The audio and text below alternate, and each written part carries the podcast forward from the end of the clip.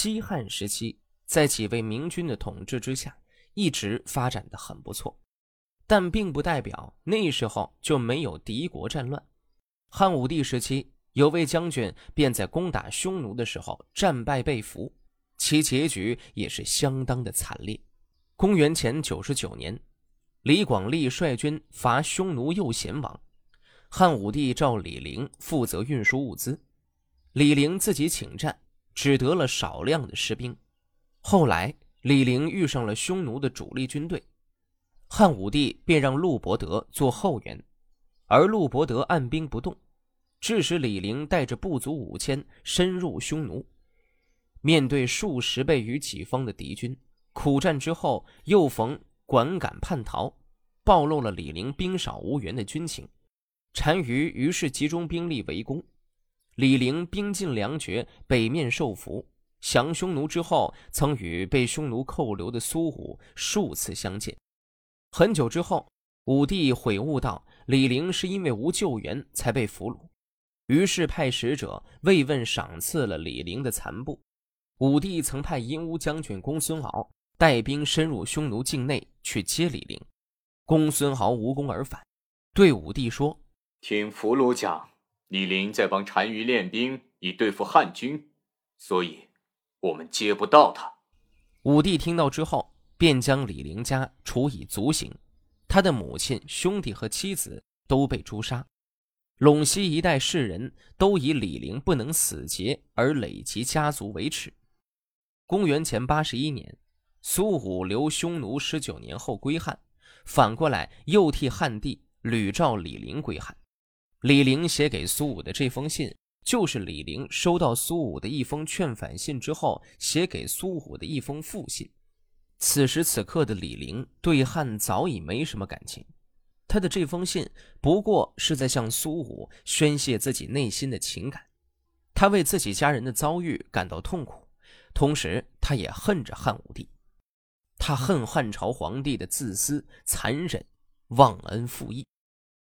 子清足下，你辛勤的宣扬美德，为官于太平盛世，美名流传四方，真是值得庆幸啊！我流落在远方异国，这是前人所感悲痛的。遥望南方，怀念故人，怎能不满含深情？以前承蒙您不弃，从远处赐给我回音，殷勤的安慰教诲，超过了骨肉之情。我虽然愚钝，又怎能不感慨万端？我从投降以来，身处艰难困境，一人独坐，愁闷苦恼，整天看不见别的，只见到些异族之人。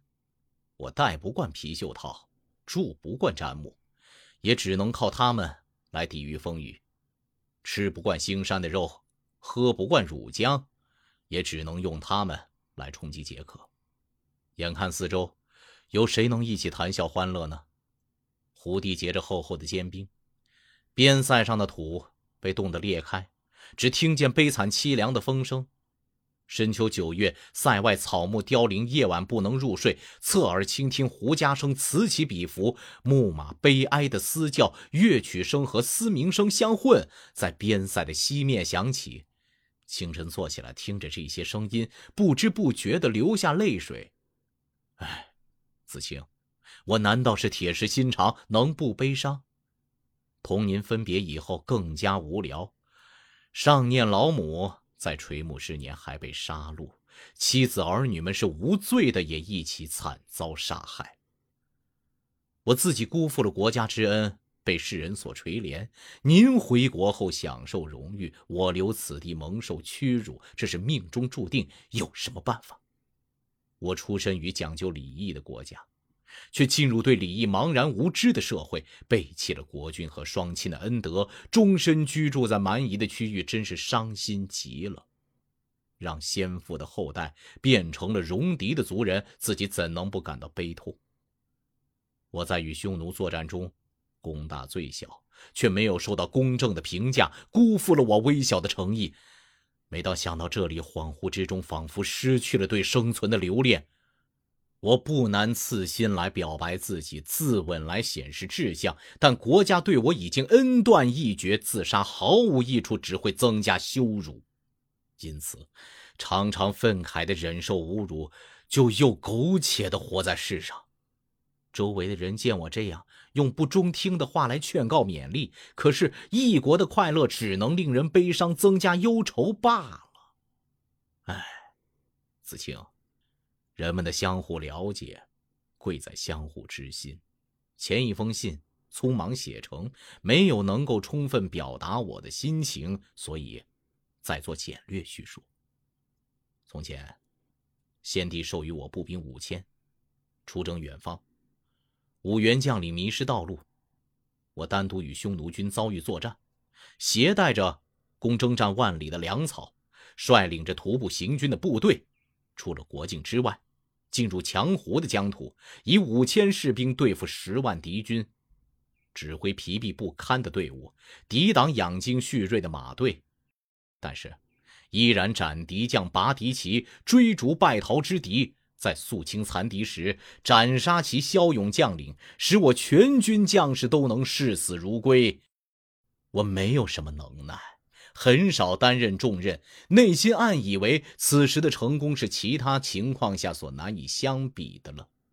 匈奴兵败后，全国军事动员，又挑选出十万多精兵，单于亲临阵前指挥对我军的合围。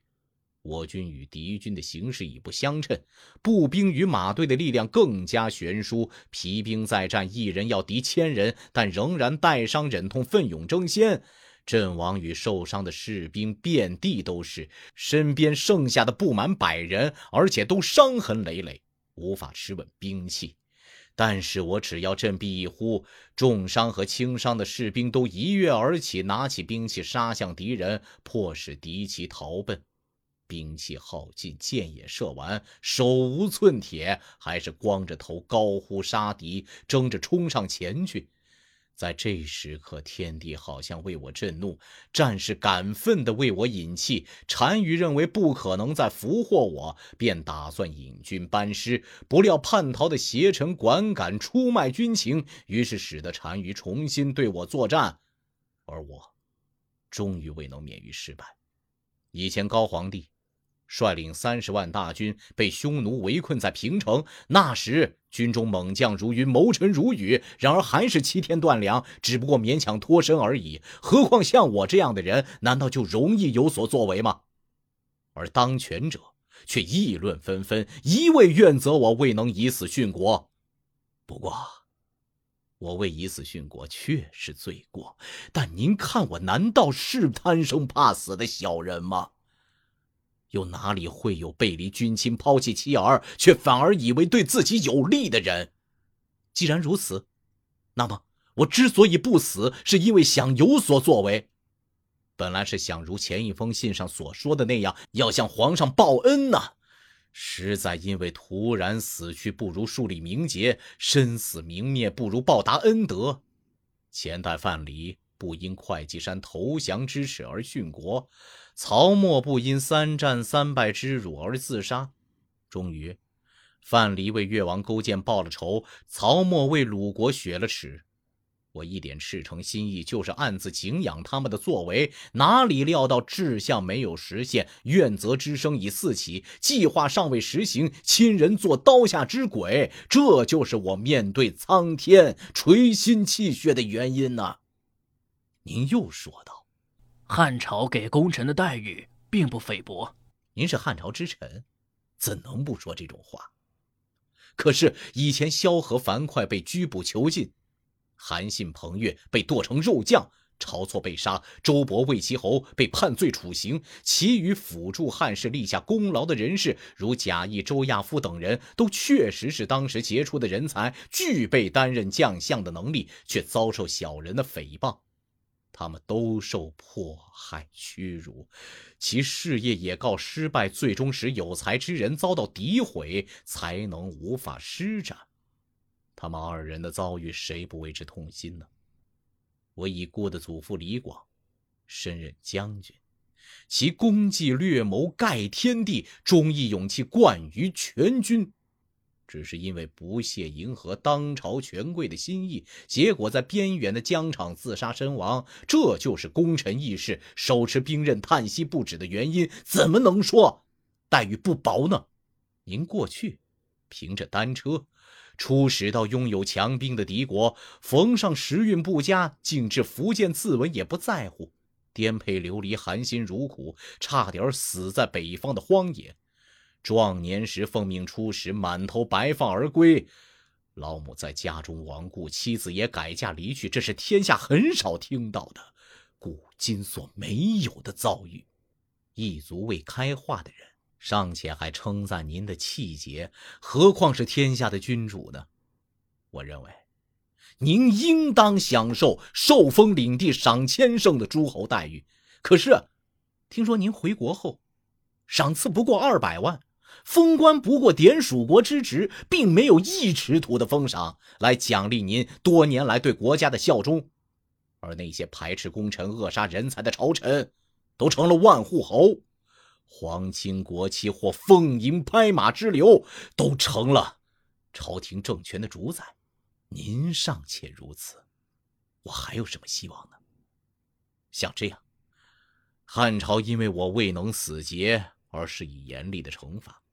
您坚贞守节，又只给予微薄的奖赏，要想叫远方的臣民急切的投奔效命，这实在是难以办到的。所以，我常常想到这事，却不觉得后悔。我虽然辜负了汉朝的恩情，汉朝也亏对了我的功德。前人说过这样的话：即使忠诚之心不被世人辨知，也能做到视死如归。但如果我能够安心死节，皇上难道就能对我有眷顾之情吗？男子汉活着不能成就英名，死了就让他埋葬在异族之中吧。谁还能再弯腰下拜，回到汉庭听凭那帮刀笔吏舞文弄墨，随意发落呢？希望您不必再盼着我归汉了。唉，子清，还有什么话可说？相隔万里之遥。人的身份不同，人生道路也迥然相异。活着时是另一世间的人，死后变成了异国鬼魂。我和您永绝，生死都不得相见。请代向老朋友们致意，希望他们勉力侍奉圣明的君主。您的公子很好，不要挂念。愿您努力自爱。更盼您时常依托北风的方便，不断给我来信，李林顿首。